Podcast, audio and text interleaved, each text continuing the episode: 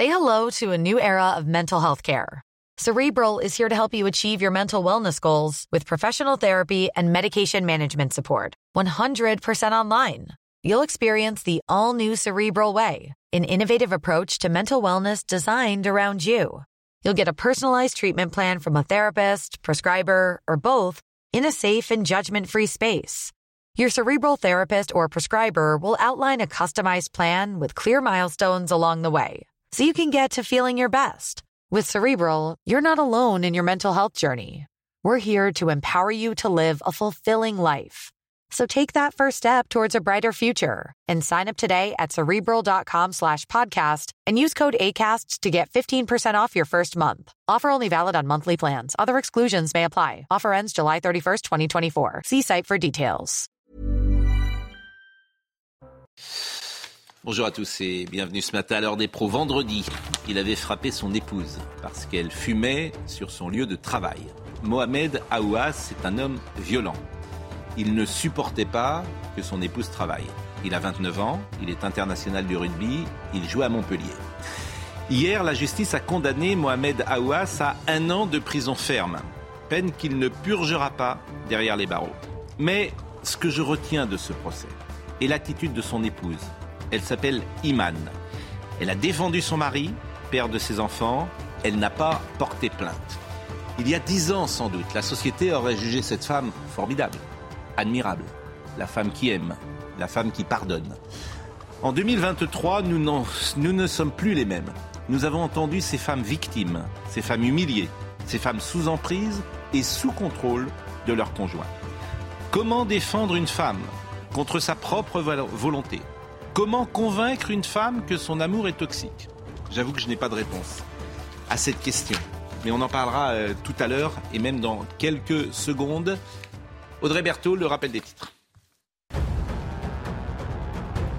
Des coups de feu ont été euh, entendus hier soir dans le 19e arrondissement de Paris. Selon une source policière à CNews, un dispositif de police a été mis en place aux alentours de la rue Riquet. Des douilles ont été euh, découvertes sur place sans trace de sang. Aucune victime n'a été euh, retrouvée pour le moment.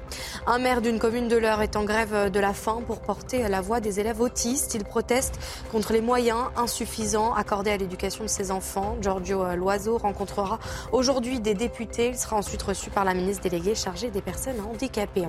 Et puis cette image, il était minuit 20 quand mon fils s'est écroulé sur la terre battue. Merci Gaël, mon fils. Il nous a fait vivre un très grand moment de tennis hier à Roland Garros. Le trentenaire est sorti victorieux euh, de son match 3-6, 6-3, 7-5, 1-6, 7-5 face à l'Argentin Sébastien Vez. Il s'est euh, totalement effondré sur le court après euh, donc 3h47 de match et après, après avoir été mené 4 jeux à 0 dans le cinquième set. Formidable. Et vous dites le trentenaire. 37 ans. 37 ans, Ouais. Gaël, mon fils. Et euh, son passing a touché euh, le filet avant de passer. C'était un moment euh, formidable. Alors, on va parler dans une seconde de Mohamed Aouas. Euh, je euh, présente ceux que vous connaissez, euh, bien sûr, Jeanne Cancard, Dominique Jamet, Philippe Bilger, Philippe Guibert et Éric Nolot. Juste un petit mot avant de commencer. Al Pacino, qui a 83 ans, qui va être papa. 89 Ah non, il n'a pas 89. Hein 83. Moi, j'ai Change tout. 83. Mais en Alors, elle, elle a 29 ans et lui, a 83. voilà, elle a, elle a 29 ans. Donc, elle a quasiment votre âge, euh, Jeanne. Deux ans de plus. Elle, elle a deux ans de plus, vous en avez 27. Oui. Vous imaginez avec un homme de 83 ans? Enfin, je... Mais l'amour n'a pas d'âge. Ah, voilà. Pardonnez-moi, c'est pas, c'est pas la bonne question. Ah, Est-ce que cet enfant s'imagine avec un père de 83 ans Moi, à chaque fois, ça me. Bon, Bah, ah, moi, on avait la même, euh, même débat avec Robert De Niro. Bien sûr. Bah, moi, je sais pas. Et quand il aura euh, 10 ans, son père, il s'il le est toujours verra ce peu de monde, temps. il le verra peu de temps. C'est complètement irresponsable, franchement. écoutez, Parce euh, il qu'il y a- grandira sans père. Robert De Niro, Mathématiquement. 79 ans, a également euh, annoncé devenir euh, père. Euh, donc, il a déjà trois enfants. Julie, euh, Marie, qui a 33 ans, dont la mère est la professeure de théâtre. Anton et Olivia, 22 ans, fruit de son union avec euh, la comédienne Beverly D'Angelo. 83 ans. Peut-être que son épouse voulait un enfant. Mais peut-être, voilà, peut-être qu'il accepte. euh, c'est- Oui, mais Mais écoutez, il y a, a Est-ce l'intérêt qu'on de doit ju- l'enfant. non, mais est-ce qu'on Cet doit enfant va, grandir Eh, sans père. eh, c'est oui. mathématiquement. Mais la vie est là. sera- non, La la, vie- vie... ne sera pas là longtemps. Voilà, euh, l'espérance de vie étant ce qu'elle est, ça ne sera pas là longtemps. Donc vous programmez un père Non, sans enfant. Pardonnez-moi. Un enfant sans je- père. je- voilà, un, père sans enfant, ben, ben oui, et un enfant sans père. Oui, mais bon, il y a plein d'enfants qui sont nés euh, aussi. euh, Donc on continue alors. Non, je, je ne dis rien. Je- je- c'est toujours difficile, en fait, d'avoir un que la société. Euh, C'est l'amour qui tout ça. voilà, l'amour. Ah bah l'amour, Oui, mais, non, mais dans, dans ces, Cet dans ces cas Ah très, oui. Eric, dans ces cas très marginaux, la femme, la jeune femme, est généralement d'accord. Non, non, mais c'est Oui, pas. c'est important. Je me point de vue. Je Elle me veut pas garder du De la côté manière de la générale, femme. c'est mieux quand la elle femme veut, est d'accord. elle veut de garder, manière c'est mieux, c'est préférable. Elle veut garder un souvenir de son, elle veut garder un souvenir du père, et c'est le plus beau souvenir qu'on Ouais. puisse laisser. Bah oui, mais alors à ce moment-là, qu'il lui achète une montre, ça fait un très beau souvenir aussi. Écoutez, un enfant, c'est pas un cadeau. Un enfant, c'est pas quelque chose qu'on mais- qu'on donne comme un objet. Non, non, Eric, mais l'enfant de quelqu'un, c'est la trace qu'il laisse. Oui. Bon, Ah oui, d'accord. Mais simplement, dans ce ben- genre de débat, on prend toujours le point de vue de la femme, le point de vue, enfin de la mère, le point de vue du père, et jamais le point de vue de l'enfant. Moi, je pense qu'il est à prendre en considération, car cet enfant est programmé pour grandir sans père. Et je, moi, ça me choque. Ah, oui, alors même si on peut se construire avec l'idée d'un père qui n'est plus là, mais qui était euh, présent dans oui. l'espace, un père remarquable, un père qui a fait des choses, etc. Voilà, on- tout est C'est pas possible. la même chose qu'un père absent. Oui, C'est pas la même chose qu'un père qui a quitté le domicile conjugal et qui. et Si l'idéal l'enfant. maintenant c'est un père mort, euh, bah, écoutez, prenons-en acte. c'est possible. Sans faire de Avant il fallait tuer le père, maintenant il s'en charge lui-même. Donc euh, écoutez, franchement c'est un grand progrès psychanalytique. Un, un père mort, est, un père mort, un père mort est sans défaut. Oui, C'est- C'est po- c'est possible que C'est pour les. un grand avantage. Non, mais c'est possible que pour, les, pour le garçon, peut-être que la meilleure solution, c'est que le. je ne le crois pas. non, moi non plus. Mais bon, euh, bon, en tout cas, voilà, c'est c'est le genre de choses qui fait causer, évidemment. La preuve. Bon, euh, le pilier du 15 de France de rugby, Mohamed Aouas, a donc été condamné hier à un an de prison ferme euh, pour violence conjugale. Le tribunal correctionnel a choisi de ne pas le maintenir en détention provisoire. Bon, hier, hier soir, on en parlait ensemble. Moi, j'étais quand même très surpris de la légèreté de la peine. On ne peut pas d'un côté euh, parler euh, des violences conjugales comme un thème essentiel de notre société, puis lorsque un homme les produit dans des conditions en plus qui étaient très rudes, hein, hein, c'est-à-dire que euh, sa femme a été obligée de, de demander de l'aide à une femme qui regardait l'agression, il la tirait par les cheveux, il la mettait dans, comment dire, dans, dans sa voiture, tout ça parce qu'elle fumait et qu'il ne lui avait pas dit qu'elle fumait. Et euh, parce qu'il n'aimait pas beaucoup qu'elle travaille. C'est invraisemblable. Ben, c'est- C'est la vie de. Moi, j'ai un papier sur le contrôle coercitif, qui est une notion très intéressante, d'ailleurs, au-delà de l'emprise, le contrôle coercitif. Donc, c'est une notion euh, pour lutter contre les féminicides. Je vous dirai deux ou trois passages tout à l'heure. Mais ce qui me frappe, évidemment, euh, c'est le témoignage de cette femme, Iman, puisque c'est le père de ses enfants, et que vous allez l'écouter, c'est. Soulagé que. ouais. Pardon? Elle est soulagée qu'il n'aille pas en prison. J'ai j'ai bien. Eh ben, vous allez l'écouter. Puis après, on, on sera également avec euh, un, un monsieur Jean Dorido, qui est psychologue. Est-ce qu'on peut parler d'emprise? Est-ce qu'on peut parler de, comme je dis, de contrôle coercitif? Euh, Il y a un film d'ailleurs euh, avec euh, qui vient de sortir, qui a été présenté à Cannes, pile sur, ce sujet-là. hein, Il est très bon d'ailleurs. avec euh, Virginie Efira. Donc je vous propose d'écouter Iman, la femme de Mohamed Aouas. Forcément, la tension, elle redescend, euh, toute la pression redescend. Donc euh, oui, je, je suis très contente de le retrouver. Vous l'avez vécu comment cette audience? Très dur. Vraiment, euh, ça a été un enfer, euh, que ce soit autant pour moi que pour le reste de, de notre famille. Donc quatre jours à pas dormir, pas manger. mais bon, forcément, faut garder la face pour les enfants. Mais sinon, ça a été très très dur. Qu'est-ce qui a fait qu'il n'est pas, qu'il ne sera pas en prison à, à partir de ce soir? Peut-être ma présence, le fait que j'ai pris la parole, que je suis pas, que je j'ai pas laissé euh, uniquement mon avocat parler, puis que j'ai dit ce que j'avais sur le cœur. Il y a deux choses. Il y a les faits, malgré tout. Vous les regrettez, évidemment. Mhm. Et par contre, vous souhaitez vivre avec lui. C'est ça, c'est exactement ça. La blessure, forcément, euh, oui, elle restera, mais avec le temps, on pardonne. L'être humain, euh, tout le monde fait des erreurs. C'est sa dernière chance. Sa dernière chance, c'est ça. Il y a une très bonne étoile sur la tête. Il peut être, euh, il peut être très reconnaissant. Vous êtes heureuse ce soir? Ah oui, très heureuse. C'est vrai qu'on est étonné, peut-être sidéré. Jeanne Cancard, vous êtes euh, reporter pour CNews, vous êtes souvent sur le terrain et vous rapportez des témoignages. Et peut-être avez-vous euh, interrogé euh, des femmes qui étaient elles-mêmes victimes de violences conjugales. Alors, on parle parfois de syndrome de Stockholm, on parle d'emprise, on parle de contrôle coercitif. Qu'est-ce que ces témoignages vous ont enseigné? C'est difficile, si vous voulez, de, de, déceler là au premier abord. Moi, Iman, je ne l'ai pas directement rencontré, mais de déceler au premier abord une femme qui va être sous emprise et qui va se rendre compte parfois plusieurs mois, plusieurs années, plusieurs décennies plus tard qu'elle était justement sous emprise et qu'elle se rendait pas finalement compte. Et là, une femme qui dit bon bah c'est une erreur, moi j'apprends à pardonner. C'est vrai que c'est pour le coup, on va recevoir tout à l'heure le psychologue. Il y a peut-être plus un aspect aussi psychologique à ce niveau-là, parce que si vous voulez, vous avez vraiment des femmes qui vous disent mais moi je reste quoi qu'il arrive parce que je l'aimais et que c'était des des, des, des violences à répétition. Là, bon, ce qui a choqué évidemment, c'est que ça a été en public. Il n'a donc pas été, en tout cas, il ne va pas, il reste pas en détention euh, jusqu'en tout cas euh, en juin prochain. On va voir euh, de quelle peine, comment elle va être aménagée. Mais en tout cas, c'est difficile là de s'immiscer dans, cette vie privée. Mais évidemment que beaucoup de témoignages que nous on reçoit sur le terrain. Hmm. vous disent qu'elles se sont rendues compte à un moment, qu'elles ont pris conscience à un moment que pendant une période, elles étaient sous emprise. Mais c'est intéressant ce que vous dites de s'immiscer dans la vie privée. je pense par exemple euh, si vous êtes père, que vous avez une fille qui a 25 ans, 30 ans, et que vous jugez que la relation qu'elle a est, toxique, que sans doute d'ailleurs votre fille vous cache pour ne pas vous inquiéter, parce que ça doit être une réalité, mhm. et que vous apprenez que votre fille, par exemple, est frappée par euh, son mari, et que vous apprenez qu'elle le défend, qu'est-ce que vous faites?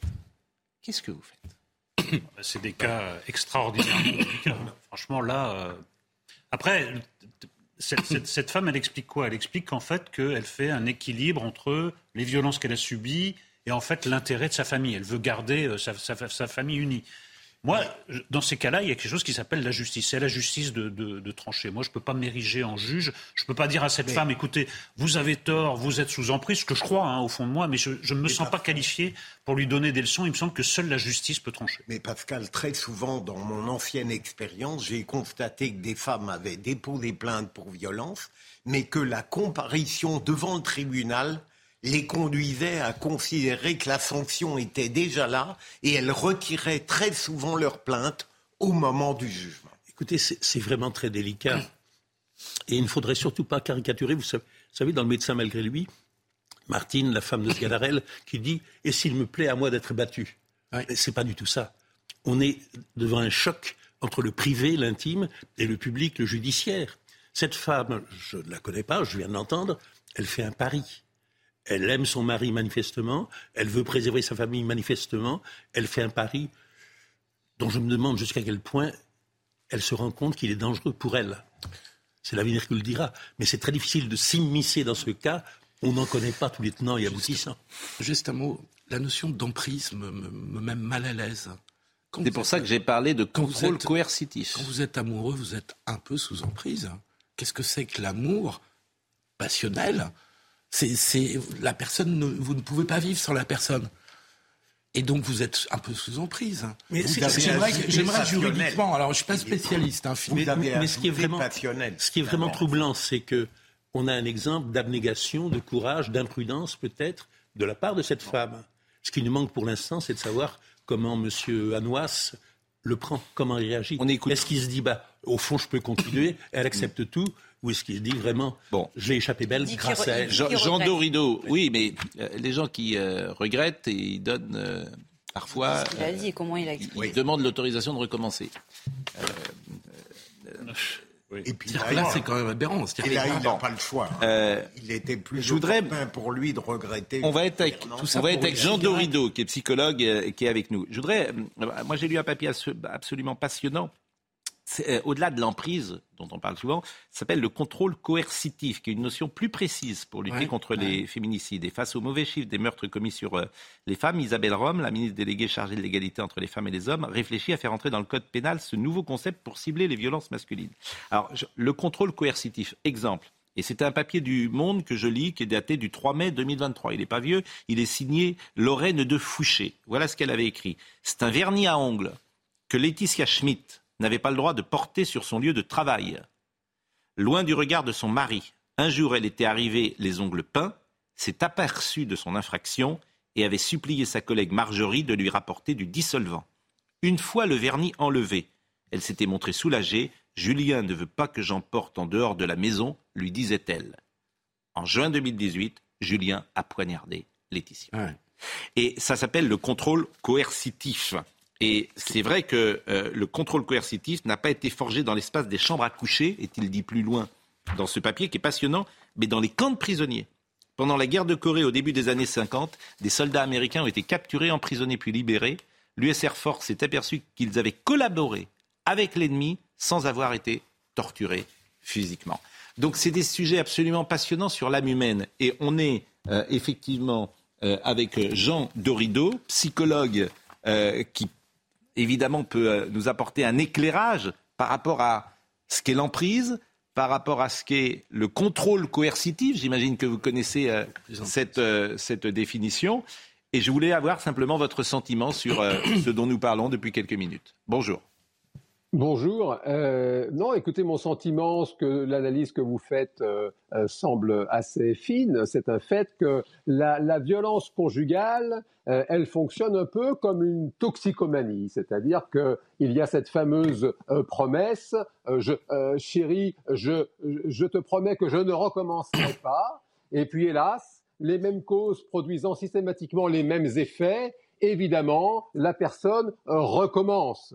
Euh, qui a bu euh, boira. Et, c'est pour ça qu'en termes de psychologie criminelle, le meilleur euh, prédicteur du passage à l'acte violent, voire du passage à l'acte fatal, eh bien, ce sont précisément ces violences conjugales. On, ne peut pas s'empêcher on ne peut pas s'empêcher de penser devant cette affaire à, ce, triste crime concernant Marc Cessillon, qui était un, grand joueur, un immense joueur de rugby, euh, qui, qui, avait été sélectionné pour le 15 de France euh, plusieurs fois et qui était un homme violent et, et qui a fini par euh, tuer sa femme à coups de revolver. Et, et ça, bon, c'est un fait que le, quand on entend effectivement cette femme, la relation, elle est toujours ambivalente, ça n'est pas blanc ou noir, et donc bien sûr, on entend cette femme, ça a été dit sur votre plateau, qui a envie euh, elle a envie d'y croire, elle a envie de donner une nouvelle chance.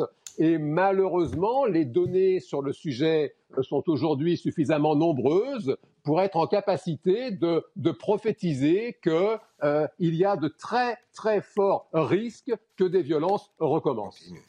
Bah, ce que vous dites est terrible. Ce que vous dites est évidemment terrible. un mot peut-être sur le contrôle coercitif.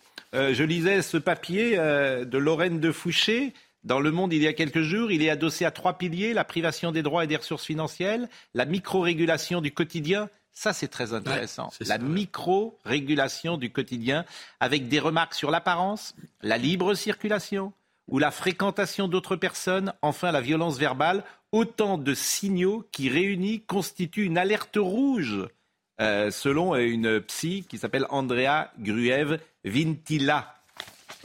Oui, oui, alors tout ça est tout à fait juste. Et, en même temps, j'ai envie de dire, si vous voulez, nous avons tous connu ça. Euh, ah non. Il y a encore, mais si, nous avons. Ah non, on n'a pas, on a, on n'a pas, on n'a pas tous eu des relations toxiques avec. Euh, on a parfois eu des relations harmonieuses. Pardon, pardon Pascal Pro, qui n'a pas entendu dans sa vie un homme dire à sa femme, chérie, tu ne vas quand même pas sortir dans cette tenue dire ça à sa femme, dire ça à sa fille. Je, ne crois pas, je ne crois pas jamais avoir dit ça. Euh, pardonnez-moi. Et les gens autour de moi, je ne crois pas les avoir entendus dire cela. Alors, combien de pièces de théâtre, combien de films ah bah oui. sur cette réalité, euh, chérie, ah tu ne vas quand même pas sortir habillé comme ça. Sur la place de, euh, de la violence. Vous avez encore dans notre pays des personnes qui se choquent que la fessée soit interdite euh, sur leurs enfants. Avec cette idée, si vous voulez, si on fait un détour par la psychologie de la justice, eh ben, quel rapport qu'il y a cette idée que dans une famille, eh bien, des parents, par exemple, ont le droit de frapper leurs enfants. Ils l'interdiraient à n'importe quel autre euh, tuteur, euh, précepteur, évidemment. Eux s'autorisent. Ils se disent, moi, c'est mon enfant, j'ai le droit de le violer. Non, mais au nom de l'amour, je, je partage votre avis. Ce qui se fait dans les familles. il y a encore des hommes aujourd'hui euh, hmm. qui pensent, parce que c'est leur éducation, eh bien, qu'ils ont euh, tout pouvoir euh, hmm. sur leur épouse. Et vous l'avez noté, ces très bons travaux de cette psychologue, il y a aussi une dimension de dépendance financière. Là, on refait l'historique de la libération euh, de, la femme. Hmm. Ça passe, ça commence par une indépendance financière. Vous avez des femmes qui sont complètement soumises parce qu'elles sont tributaires du bon vouloir de leur époux qui effectivement euh, s'imaginent qu'ils ont tout pouvoir, comme c'était le cas il n'y a pas encore si longtemps que ça euh, dans la France de l'Ancien Régime. Bon, eh ben écoutez, en tout cas, merci parce que c'est très intéressant ce, que vous dites. Et puis, euh, ce qui se fait parfois dans les familles au nom de l'amour, je vous rejoins, est parfois terrifiant. Et il y a une phrase euh, que j'avais lue de M. Comte Sponville que j'adore. Euh, quand on dit j'aime le poulet, c'est pas forcément bon pour le poulet. Et je cite régulièrement cette phrase parce que les parents qui disent ah oui mais je fais ça parce que je t'aime, ou alors euh, euh, la, la, femme ou l'homme qui dit ah ça va mais je fais ça parce que je t'aime, d'accord. Mais quand on dit j'aime le poulet, c'est pas forcément bon pour le poulet. merci vraiment, c'est toujours passionnant d'essayer d'entrer dans l'âme humaine. Et c'est votre travail, mais convenons que c'est compliqué. Euh, vraiment, merci euh, beaucoup, Monsieur Dorido, et merci euh, à Nicolas Nissim, parce que c'était pas facile ce matin euh, de pouvoir échanger avec. nous avons décidé au dernier moment de traiter ce sujet. Donc vraiment, merci beaucoup à Nicolas qui a pu vous trouver, si j'ose dire, et, et, en plus la qualité de ce que vous avez dit nous a intéressés. Merci et bonne journée. merci. merci il y aurait des analyses plus fines, Pascal. Il existe des contrôles qui ne sont pas coercitifs.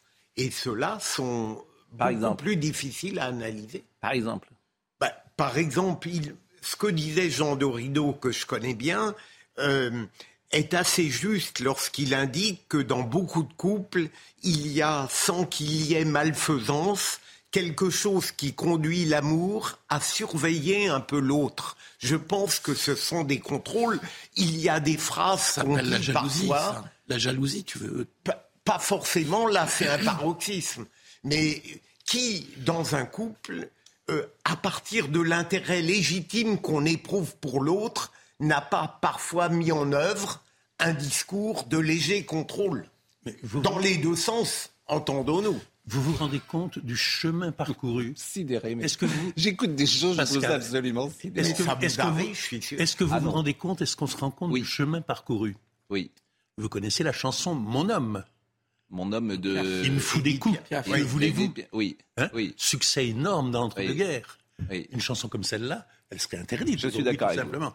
Bon, hein écoutons alors. La même contrôle coercitif, c'est quand même beaucoup plus intéressant que emprise. Mais bien sûr. Parce que je trouve que là, c'est précis. Bien sûr. Euh, en prise, c'est un peu. Euh, bien sûr. Mais contrôle coercitif, c'est effectivement. En prise, c'est quand on n'a pas de preuves judiciaires. Mais bien sûr. Ah, et alors, il y a ce film formidable, L'Enfer, qui avait fait euh, Chabrol avec. Euh, avec Emmanuel Béard. Et c'est Clouseau au départ qui devait le faire, mais il l'a jamais fait. Mais bon, ça, on voit bien les mécanismes de jalousie, d'emprise, de peur. Bon. les hommes, hein.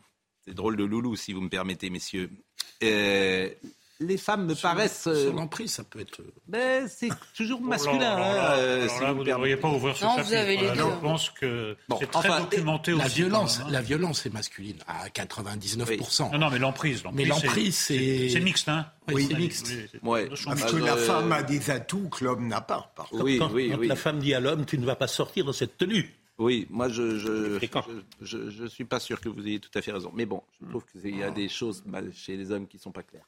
Mais enfin, peu importe. Écoutons euh, Amélie Oudéa Castera parce que euh, il y a, euh, c'est un, un, rugbyman et que sa carrière est quasiment terminée. et à Montpellier, il devait signer à Clermont et en équipe de France. Écoutez la ministre des Sports. Je voudrais saluer la fermeté du communiqué qui a été euh, fait par le, la Fédération française de rugby avec les bons mots. Je pense que ce sont des actes de violence qui sont absolument, en effet, inacceptables, inadmissibles et incompatibles, et incompatibles avec les valeurs de l'équipe de France, avec les valeurs du rugby d'ailleurs et avec ce qu'on attend en termes de représentation au niveau national. Donc je suis absolument alignée. Il reviendra à Fabien Galtier, le sélectionneur, de s'exprimer définitivement sur ce sujet-là. Mais oui, je veux saluer à la fois les mots de fermeté de la Fédération française de rugby et aussi ceux de Clermont en termes de valeurs. Club, hein, je pense qu'on est, tous là. C'est un énorme gâchis parce que c'est un joueur qui est, qui est, talentueux, qui voilà, il aurait eu certainement sa place dans cette sélection, mais dans ces circonstances, c'est impossible qu'il porte le drapeau. Oui. Et je vous propose d'écouter son avocat également, euh, à Monsieur Aouas, qui s'est exprimé hier après donc ce jugement, un an de prison ferme qu'il ne fera pas derrière les barreaux. Il faut absolument quand même qu'il suive une psychothérapie, on fait en tout cas des soins. Parce que, je veux dire, il faut. Ce qu'il a fait là, vendredi, c'est pas parce que je suis son avocat. Ce qu'il a fait vendredi, c'est inadmissible. C'est-à-dire faire un balayage à sa femme et lui porter une gifle au visage, c'est inadmissible. Mais euh, c'est pas pour autant, compte tenu de tout ce que j'ai plaidé, qu'il méritait d'aller en prison. Euh, et c'est pour ça que je suis mais extrêmement soulagé. Hein. Euh, je vous donne l'avis euh, d'un homme d'église qui nous écoute et qui dit, et qui dit on appelle euh, la chasteté, on peut appeler ça la chasteté, comment mon regard permet à l'autre d'être ce qu'il est et ne le force pas à être celui que je veux qu'il soit? oui, mais si on... Ah oui, bah, oui mais je vois pas le rapport avec la, la chasteté, c'est tout à fait autre chose. Non, mais si on redescend d'un étage... Vous êtes un vous êtes. Euh, non, mais. À vous, c'est à l'ancienne. Hein. Mais non, vous, les nous, femmes, vous nous projetez dans une élévation qui n'a rigoureusement rien à voir avec la violence. Je voudrais redescendre d'un étage. Là, c'est tout aussi délicat, mais mm. c'est un autre sujet. Euh, il y a une disparité entre l'homme public, quand vous faites un métier public, et si vous ne faites pas un métier public. Cet homme, sa carrière est terminée. On peut juger que c'est pertinent, peut juger que c'est impertinent. Mais il y a déjà une disparité avec un homme qui ferait une, profession moins exposée, qui pourrait reprendre son activité professionnelle. Et même au sein des gens qui font des professions publiques, il y a deux poids, deux mesures. Monsieur Caténas a repris sa place à l'Assemblée nationale, mais M. Hawass ne peut pas reprendre sa place dans l'équipe de France. Comment on explique ce deux poids, deux mesures? Bah, il, peut, euh, il peut être sanctionné, vous avez raison, euh, provisoirement de ne pas revenir en équipe de France. Il, peut peut-être que... Parce que ah, jamais. On ne sait pas, euh, vous savez bien, on ne sait pas par définition, mais je pense que vous avez plutôt. Euh, oui, je pense que vous avez. Comment vous expliquez ce deux poids deux mesures mais je, vous ne l'expliquez pas. Oui, mais comment je il y, a un aspect euh, intéressant de la chose, c'est qu'en principe, hmm. les amateurs de rugby disent que, le rugby, comme d'autres sports, c'est la violence contrôlée, c'est la violence que l'on contrôle. Hmm. Là, il y a une petite contradiction entre le métier de ce monsieur et son attitude dans la vie privée. voilà ce qu'on pouvait dire euh, sur euh, ce sujet. Je renvoie vraiment à un papier vraiment très intéressant. Je cite de nouveau cette journaliste, Lorraine de Fouché, le contrôle coercitif, une notion plus précise pour lutter contre les féminicides. Son début de papier est formidable. D'ailleurs, je vous lis ces quelques lignes. Je vous avais lu tout à l'heure le Verniaong de Laetitia Schmidt. Et ensuite, elle crie, c'est une baguette de pain que Marie-Alice Dibon avait oublié d'acheter pour Luciano Merida, son compagnon. Paniquée, elle avait écourté son verre avec sa sœur et s'était ruée dans une boulangerie. En avril 2019, Luciano a assassiné Marie-Alice. Et ça, ça s'appelle du contrôle coercitif. La pause, à tout de suite. Il est 9h32, Audrey Berthaud est là. Des promotions trompeuses selon UFC euh, Que Choisir. L'association porte plainte contre huit grands sites dont euh, Amazon, La Redoute, Zalando ou encore Cdiscount. Sur plus de 6500 annonces, seulement 3% d'entre elles correspondent à de véritables promotions, ce qui correspond à plus de 9 prix barrés sur 10 qui sont en fait des promotions trompeuses, déplore l'association. La CRSS 8 est arrivée euh, à Nantes en renfort depuis une semaine. Trois tentatives de meurtre ont été commises dans le quartier Bellevue sur fond de trafic de drogue. 40 à 50 forces de l'ordre spécialisées dans l'action urbaine euh, viennent donc essayer de mettre fin à cette guerre des territoires sur place. Et puis l'inflation a nettement ralenti en France en mai pour s'établir à 5,1% sur un an. D'après l'INSEE, cette baisse de l'inflation serait due au ralentissement sur un an des prix de l'énergie, des produits manufacturés et des services, mais aussi de l'alimentation. Autre chiffre, la consommation des ménages en France a chuté de 1% au cours du mois d'avril. Johanna Roland m'expliquait le soir de la finale de la Coupe de France que tout allait mieux à Nantes, que vraiment maintenant c'était sous contrôle, que des mesures avaient été prises. Elle n'est pas la seule responsable, mais évidemment la, drogue à Nantes dans ce quartier Bellevue, c'est un enfer. Bien évidemment, comme c'est un enfer avec les rodéos urbains, et on va en parler dans l'Oise, un enfant est dans un état maintenant préoccupant. Mais là encore, tant qu'on ne prendra pas des sanctions dissuasive. Un enfant, un homme va être jugé en comparution immédiate aujourd'hui. Il est soupçonné d'avoir grièvement blessé un enfant de 8 ans en le percutant lors d'un rodéo sauvage à Beauvais. L'autre jour, il y a une moto qui est rentrée euh, dans un, dans un, pas dans un magasin, mais dans une, galerie marchande. commerciale. Euh, il a eu du sursis, il a eu une peine qui n'existait pas. Bon, on a tous dit si un enfant sortait à ce moment-là d'un des magasins de la galerie marchande, mais bon, on ne veut pas en fait, on ne veut pas prendre des sanctions. Donc vous avez aujourd'hui un enfant qui est, alors que peut-être c'est intéressant l'exemple que vous citiez sur le centre commercial. Bien sûr. Parce qu'il n'a pas eu de sanctions lourdes au nom du fait qu'il avait un travail, et qu'il avait une famille. Bien sûr. Oui, bien sûr. que c'est un c'est, mais, donc, la raison donnée par... donc, donc, donc peut-être que s'il avait pris une prison de, une peine de prison ferme très forte, peut-être que ce jeune homme-là n'aurait pas voulu faire la même chose hier, peut-être, ou peut-être pas. Mais on ne veut pas. Bah, très bien. Alors, écoutez, de devoir refaire ce débat encore. Franck Pilla, Franck Pilla est le maire de Beauvais. Il raconte les faits de ce chauffeur, de ce chauffard. Écoutez-le. Un chauffard hein, qui a, conduisant un motocross, a renversé donc un enfant de, de, 8 ans qui était sur la voie publique, sur le trottoir précisément, donc un motocross qui n'avait rien à y faire hein, déjà. Euh, et donc, euh, malheureusement, l'enfant a été euh, traîné sur plusieurs mètres et donc forcément a de nombreuses contusions avec aussi, donc il est en observation aujourd'hui au CHU d'Amiens et on attend, je dirais, d'avoir les résultats sur son état de santé. Il est jugé, je le rappelle, en comparution immédiate aujourd'hui. Je pense qu'il va falloir évidemment...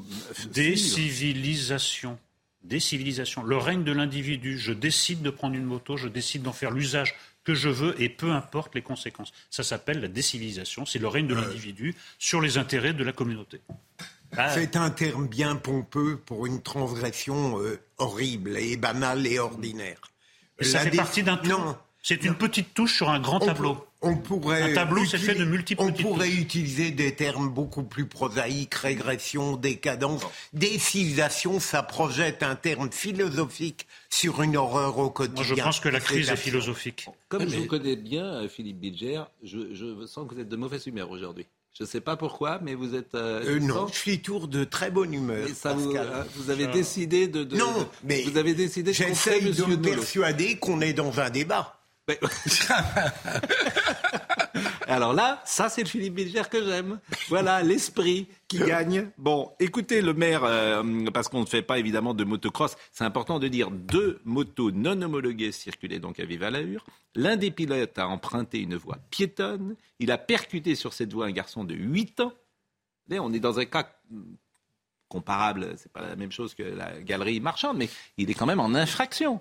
Non, ce que dit Eric, rien à faire, je suis dans le... C'est pour moi, la voie piétonne. Bah, c'est ça, là, pardonnez-moi, je trouve qu'il a plutôt raison. C'est ça la décivilisation. C'est-à-dire que moi contre le reste du monde, je fais ce que je veux. Mes pulsions individuelles. Je fais ce que je veux. Mais bien sûr. Je fais ce que je veux. Règle vous avez raison. Et, et le profil, moi je voudrais le profil de ce jeune homme.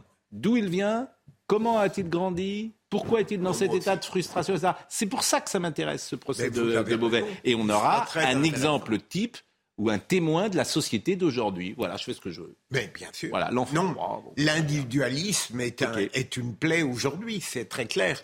Mais ce que je récusais, mais très modestement, c'était la pompe du mot philosophique sur quelque chose qui est d'une saleté Écoutons le maire, toujours Franck Pia, et après je donne la parole à Dominique Jamais. On ne fait pas de motocross, évidemment, là où il en faisait. Écoutez. Quand on fait du motocross, d'abord, on ne fait pas du motocross comme ça sur les espaces publics. Qui plus est, en plus euh, emprunté par des piétons, puisqu'on est sur un espace plutôt piétonnisé. Il n'avait rien à y faire. Et euh, je, condamne fermement, forcément, euh, je dirais, ces, comportements de, personnes qui, effectivement, s'estiment avoir tous les droits, alors qu'il n'en est rien et qu'ils risquent la vie des gens. Souvent, nos concitoyens se plaignent des rodéos urbains par rapport à des problématiques de bruit, mais là, c'est la vie d'un enfant qui euh, effectivement a failli être atteint. Donc euh, c'est pour cette raison que je suis effectivement très remonté, très en colère par rapport à, cet accident. Il est maire UDI de Beauvais et il s'est exprimé notamment sur Facebook. Il a parlé de rodéo sauvage et il imagine des solutions. Mais là encore, ce rodéo urbain, ça fait combien de temps qu'on traite ça? Deux ans, trois ans, quatre ans? Il n'y a pas une sanction? Il n'y a pas une sanction dissuasive. Je vous donne la parole, mais écoutez, juste Franck Pia en place une plateforme donc euh, euh, stop, ce qu'on appelle la plateforme Stop Rodéo, pour que nos concitoyens eh nous signalent justement les, problèmes de rodéo de manière à ce que la police, qu'elle soit municipale ou nationale, puisse intervenir au plus vite. Nous avons quand même permis la saisine néanmoins de 10 véhicules depuis le début de l'année 2023, donc ce qui prouve quand même que les efforts qui ont été faits, même si on peut regretter bien sûr cet accident, eh bien, nous permettent de remédier à ce fléau. Dominique Jamais. Écoutez, euh, il y, a un mot qui était employé pendant l'entre-deux-guerres, qui, a été inventé, qui me paraît euh, plus fort, moins englobant que décivilisation, c'est la brutalisation d'une société. J'aime bien ce mot, il me paraît, ou l'ensauvagement, ce n'est pas mal non plus. Bon, il a été prononcé entre deux guerres, c'est que ça veut dire que ce n'est pas nouveau aujourd'hui. Ben, oui, non, mais bien sûr, mais la Première Guerre avait produit des effets sur la civilisation qui étaient des effets fâcheux, et il y a eu une brutalisation générale des sociétés en Europe. Et à l'heure actuelle, c'est une autre guerre qui explique cela. Et c'est ça que je voudrais dire. Parce que les rodéos, les incivilités, les petits délits, etc., ce sont des dégâts collatéraux à la défaite, au désastre qu'a subi l'État qu'a subi la société en matière de lutte, en matière de guerre contre la drogue. Nous sommes dans un pays où il y a 250 000 personnes qui vivent plus ou moins bien et certaines très confortablement d'une activité criminelle interdite. Comment voulez-vous qu'ils ne soient pas encouragés par leur impunité à transposer cette impunité dans d'autres domaines? C'est ce à quoi nous assistons. Ces petits refus d'obtempérer, ces petites incivilités, ces rodéos urbains, ça veut dire je m'en fous de votre police, je m'en fous de votre État. Vous avez perdu la guerre contre la drogue, eh bien j'en tire les conséquences et je fais ce que je veux. C'est QFD. Non, et c'est pour ça que c'est un enjeu euh, de civilisation. Je, franchement, je ne vois pas le rapport entre, ah, entre la drogue, ah, bah, qui est la cause d'une infinité de transgressions, et le rodéo dans cette. Eh, eh ben, moi, je, le, eh ben, moi je le vois le rapport. Mais non, mais vous prêtez une sorte de dessin collectif. Mais il est de mauvaise humeur. Non, mais. Oui, le dessin collectif, c'est j'en ai rien à foutre. Voilà. J'en ai rien à foutre des lois. C'est plus précis. Mais oui, mais ça n'a rien à voir avec le phénomène de la drogue. Ça a beaucoup à voir ce que j'essayais de dire simplement, Philippe Bilger, et que vous ne voulez pas comprendre, hmm. c'est qu'il y a une impunité pour des délits extrêmement graves qui incitent à commettre des délits moins graves. on change de sujet. Mais attends, juste, Très vite. un mot. Il a agacé Philippe Bilger aujourd'hui. Oui, mais, c'est important ce, que vous avez, ce qu'a dit Dominique Jamais. Puisqu'on a, on a éduqué toute une génération, voire deux générations, à ne pas respecter la loi. C'est-à-dire que, à part, même si tu es je consommateur. Me pince pour vous quand je vous écoute. mais pincez-vous, cher ami, mais pas trop fort. Euh, je me pince quand je vous écoute. non, mais on a, on a vos amis c'est votre. Eh bien, c'est là où je suis pas d'accord avec vous. Mais c'est vos amis, c'est votre culture. C'est la classe politique dans son ensemble qui a voulu acheter la, place, la paix sociale dans les quartiers et qui a laissé mais, ça pardonnez-moi, c'est bien François. C'est gauche ou de droite. Euh, mais vous voulez que je vous rappelle la loi sécurité et liberté euh, d'Alain Perfit que François Mitterrand a démantelée? C'est vos amis 81 qui ont un rapport avec la euh, justice, très bonne loi. qui était une très bonne loi. Oui. Retour. Vive Alain Perfit. Badinter a fait des. Vive. Mais, pour, euh, mais, oui, mais ça vous ennuie, ça. C'est la vérité. C'est 80 le tournant. Dominique Jamais insistait sur le rôle patriciel de la, du trafic de drogue dans notre société, qui fait qu'on a installé l'illégalité et le non-respect de la loi 81. comme une norme de comportement. 81 sécurité liberté à voir avec 80, ah, le trafic de drogue. Alors ça vient d'où alors? Ah bah ça, vient, d'où? Ça vient de l'extrême gauchisation des esprits. Donc Mitterrand, c'est pas c'est pas la, pas la bonne référence en ce moment. L'extrême gauchisation. Les, Pourquoi vous ramenez ça à un truc politique alors que c'est pas un bah, truc parce politique que c'est le c'est le discours parce que ça, ça je, je crois pas. Quand, quand Monsieur Guiraud s'offusque publiquement de l'arrestation d'un dealer en disant ah le flic il y a été un peu fort. Vous regardez la vidéo, il y va pas plus fort. Il, il, il interpelle un dealer qui résiste. Ah non mais c'est simplement la, la glorification du délinquant par l'extrême gauche. Monsieur Rouillant, ancien terroriste d'action directe, va s'exprimer dans une fac bordelaise. Tous les gens, les frères Kouachi ont été excusés par Virginie Despentes. Ce sont des damnés de la terre. Mais ils préféraient, ils préféraient mourir. Mais si, si c'est la glorification de la délinquance, la, la, glorification du délinquant et du terroriste. Il y a un continuum. Votre ami euh, François Hollande est allé voir Théo le jour où il était euh, sur son lit. une erreur parce que oui, mais c'est ça. Mais il a oublié de se renseigner un peu. Mais mais c'est dommage que Dominique Jamais, mais le, on a accepté, ça c'est pas que la gauche, excusez-moi, bah, et c'est euh, quand vous regardez les élus locaux, euh, toutes tendances confondues, on a acheté la paix sociale dans les quartiers en acceptant implicitement le développement des trafics de drogue. et aujourd'hui, de Nantes, votre ami Johanna Roland à Nantes, qui est Vous avez raison, mais c'est pas Johanna Roland. Mais si, parce que c'est la gauchisation. Elle est l'otage de sa majorité ultra-gauche. Mais la ZAD de le trafic de drogue ne se développe pas pour cette raison-là. Mais Philippe, je vais pas répéter ce que je dis en permanence. Une ZAD est restée pendant dix ans sans que personne n'intervienne à Notre-Dame-des-Landes. Dix ans et après on s'étonne que Nantes soit euh, euh, comment le trafic de drogue c'est autre chose. Ben, Le trafic de drogue, je voulais que je sois plus cash sur le trafic de drogue?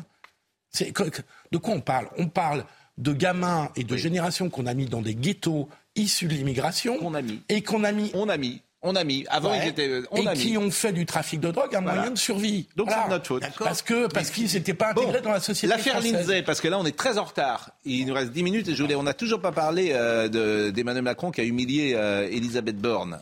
Euh, vous avez rencontré les parents de Lindsay, cette jeune femme harcelée qui s'est suicidée.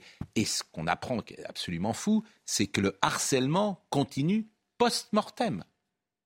Exactement. C'est-à-dire qu'en fait, euh, l'INSEE, finalement, sur les réseaux, elle est toujours visée. C'est-à-dire qu'on ne citera pas à l'antenne les, euh, les, euh, les, les messages qui ont été publiés, mais très clairement, c'est des personnes qui se réjouissent donc de son décès, qu'elle ait mis fin à ses jours. Des messages donc avec, euh, avec des, des insultes à l'intérieur, des messages qui sont évidemment publiés par des comptes anonymes. Et là où ça ne s'arrête pas non plus là, c'est qu'on a aussi rencontré Maïlis. Maïlis, c'est la meilleure amie de l'INSEE. Elle était au courant de l'harcèlement qu'elle subissait. Elle aussi subissait cet harcèlement. Et depuis que l'INSEE a mis fin à ses jours, elle aussi, elle est la cible sur les réseaux sociaux de messages qui Et le proviseur, visiblement, pas de vague. Parce que vous avez interrogé le beau-père. Euh, Je voudrais qu'on écoute ce, ce premier son. Je le dis pour euh, euh, Marine Lançon. C'était celui qu'on avait imaginé entendre après qu'il s'exprime sur une bagarre que son beau-père avait vue. Mais ce, ce témoignage est extraordinaire. C'est-à-dire que ce beau-père a demandé au proviseur d'être reçu parce que sa fille était harcelée. Et le proviseur lui a dit circulez, il n'y a rien à voir. Pas de vague. Mais c'est l'état d'esprit. Pas de vague. C'était Pas de déjà vague. le cas dans l'affaire Samuel Paty. Exactement. Donc écoutez le témoignage de ce beau-père. Alors on a demandé s'il pouvait nous recevoir. Et non, il a répondu euh, textuellement, je n'ai pas le temps de vous recevoir. Ça, c'était quoi En vrai, par message, par appel Ah non, c'était pas euh, par appel, hein, c'était au, au téléphone. Je n'ai pas de temps. Vous Je n'ai pas de temps à vous accorder, ouais, je n'ai pas de temps de vous recevoir, je n'ai pas de temps à vous accorder. Je trouve que c'est totalement inadmissible, c'est, c'est même... euh, c'est un manque de respect, c'est... Ça va au-delà. Donc ce proviseur, vous avez essayé de le joindre, ce Nous, proviseur évidemment, il, on a essayé ne de veut pas joindre à la répondre. fois, on- évidemment, la direction de l'établissement n'est pas euh, disposée à nous, nous dit-elle, à, à parler de cette affaire, de la même façon que le rectorat nous dit que maintenant qu'une enquête administrative est en cours, ils ne prendront plus la parole. Il faut savoir que la semaine dernière, le recteur, euh, le président du rectorat de Lille a pris la parole en disant que la responsabilité est collective. Ce qu'il faut bien comprendre, c'est que le beau-père de l'INSEE, et là je porte sa parole, ce qu'il lui m'a raconté, c'est que pour lui, elle n'est pas collective, elle est visée, c'est-à-dire qu'ils ont été avertis. Que dans beaucoup de cas d'harcèlement, on suit souvent malheureusement des histoires d'harcèlement qui souvent se terminent, en tout cas parfois, et on suit souvent dans les médias ces affaires-là mal. Là, ce qu'il faut savoir, c'est que l'INSEE, elle en a parlé à plusieurs reprises, très souvent, quotidiennement, à ses parents, à sa maman, qu'ils ont alerté le directeur. Vous avez un autre son aussi euh, du, euh, du beau-père, du papa de l'INSEE, qui explique que clairement, un jour, elle a reçu des messages où donc on lui disait euh, je t'attends à la sortie de l'école, je vais m'en prendre à toi physiquement. Elle a prévenu le corps enseignant, elle a prévenu le directeur en disant voilà ce que je viens de recevoir et qu'en gros ils l'ont laissé sortir et que c'est à ce moment-là qu'elle a été, selon son papa, rouée de coups. C'est le papa qui a dû intervenir lui-même et comme il y avait le directeur de l'établissement pas loin, il est allé voir toujours selon son papa le directeur qui lui a dit Alors, ça se écoutez. en dehors de l'école. Écoutez, ça c'est le témoignage effectivement sur une bagarre qui se passe sous les yeux de son beau-père. Et c'était juste là. Elle était en train de bah, se faire démolir, quoi. Et puis, bah, il y avait le proviseur qui était juste là. Je m'en souviens, il y avait les CPE, les surveillants. Euh, je, suis- je devenu fou quand même. hein. Je- comme j'ai dit, euh, je- le proviseur, quand j'étais le voir, j'ai dit Vous pouvez pas intervenir. C'est quand même malheureux que c'est moi le, père qui doit, qui, doit, qui doit se séparer. Et notre la réponse, c'est bah, c'est pas mon en dehors de mon établissement. Je, je lui ai répondu Vous attendez quoi qu'elle se suicide? On est compte le courage, c'est en dehors de mon établissement. Moi je vous assure, Pascal, cette société est est-ce qu'on peut effrayante. savoir, Oui. Il paraît que l'établissement avait été alerté et qu'il avait fait quelque chose une première fois. Il y a eu une prom- exact ou pas Il y a eu, il y a quatre euh, harceleuses qui sont pointées du doigt, qui sont, euh, qui, qui ont été mises en examen et qui sont évidemment euh, pointées du doigt par Maïlis encore aujourd'hui et qui sont donc euh, soupçonnées d'avoir poussé l'INSEE au suicide. Sur ces quatre harceleuses, il y en a une qui avait été exclue définitivement selon Hmm. l'information, mais avant le suicide de l'INSEE. Ce qu'il faut savoir par rapport à juste à Maïlis à sa meilleure amie, c'est que hier elle a repris les cours. Alors et justement, je voulais qu'on voit le sujet. De visu, Oui. une des harceleuses de l'INSEE, donc qui est toujours dans l'établissement. Bah, ce, qui est, un- ce qui est aussi invraisemblable. Ce- ce- en fait, ce cas, c'est toujours pareil. C'est ce qui se passe dans la société française est invraisemblable dans plein de domaines. La drogue, l'école, l'hôpital, c'est invraisemblable. Alors, on peut continuer tous comme ça, hein, mais euh, Au prochain drame. Voilà écoutez et regardez le sujet de Valentine Leboeuf.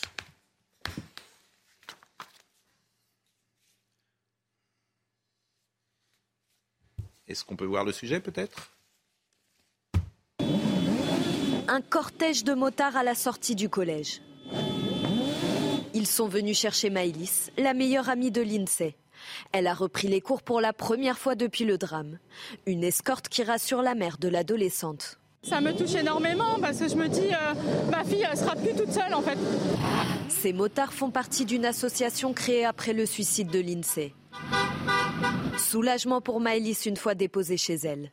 La jeune fille est aussi victime de messages haineux sur les réseaux sociaux, même après la disparition de l'INSEE. La pire chose que j'ai pu recevoir, c'est tu ferais mieux de la rejoindre. Pourquoi tu l'as pas aidée? T'as pas été là pour elle?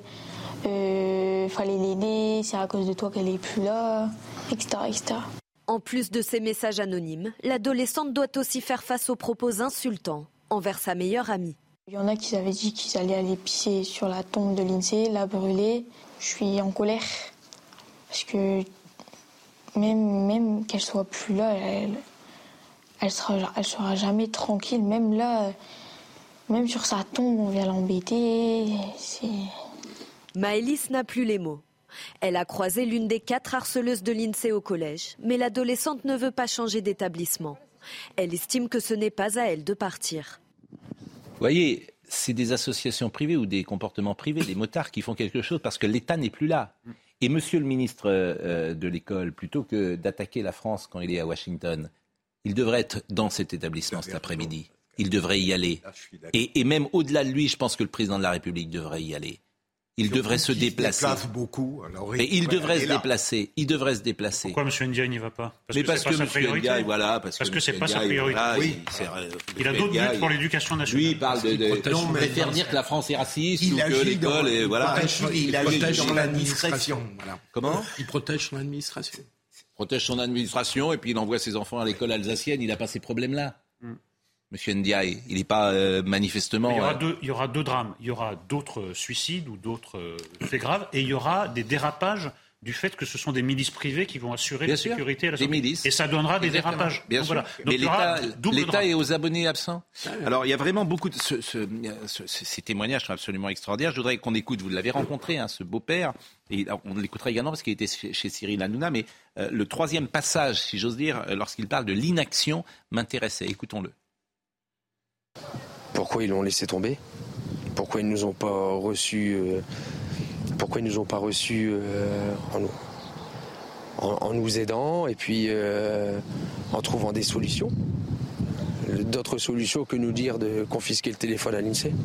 On n'a eu aucun contact avec eux après le décès, aucun contact avant le décès. Pour nous, c'est eux les coupables, eux autant que l'académie.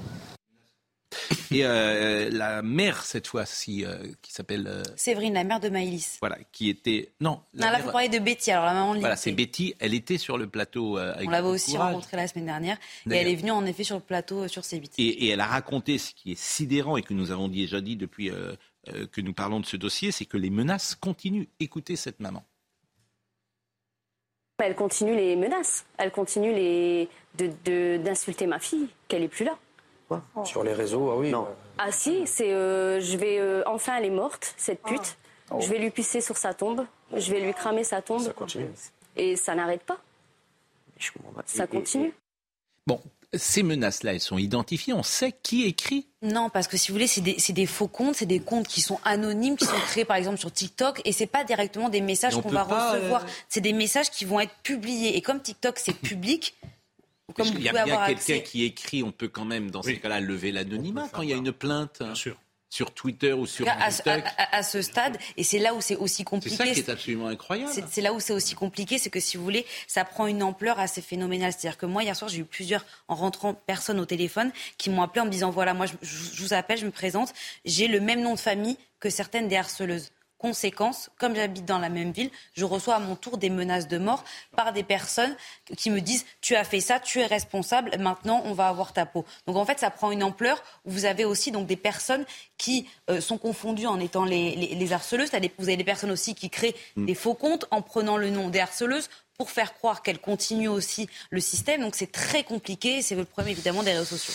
Jeanne, je vous remercie grandement parce que d'abord pour la qualité de votre travail et euh, pour les, les, témoignages que vous avez rapportés, puis également pour les analyses que vous avez faites avec nous ce matin. On va recevoir Jean-Christophe Granger. Je ne sais pas si vous êtes, si vous aimez les polars ou pas. Vous lisez les ah, J'adore certains polars. Et Jean-Christophe Granger, c'est un maître. Il avait commencé avec le vol des cigognes, puis les rivières pourpres, et puis il écrit régulièrement des polars. C'est un des auteurs les plus vendus, les plus lus en, France. On parlera évidemment euh, d'Elisabeth Borne et on écoutera euh, Jordan Maréchal et Marion euh, Jordan Maréchal.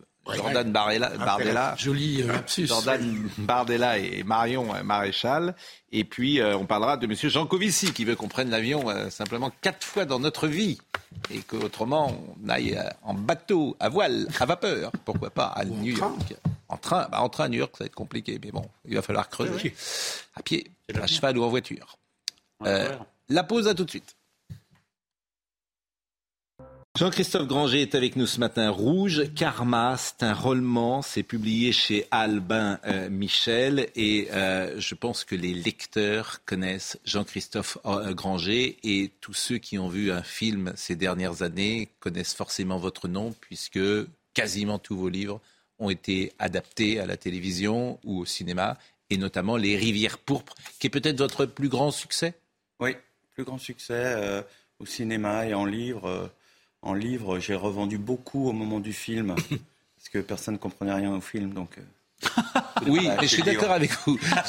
alors là, la, version avec euh, la version avec euh, Jean Reno. Ouais, Jean Reno. Ah, mais je trouvais ça. Je suis parfaitement d'accord avec vous.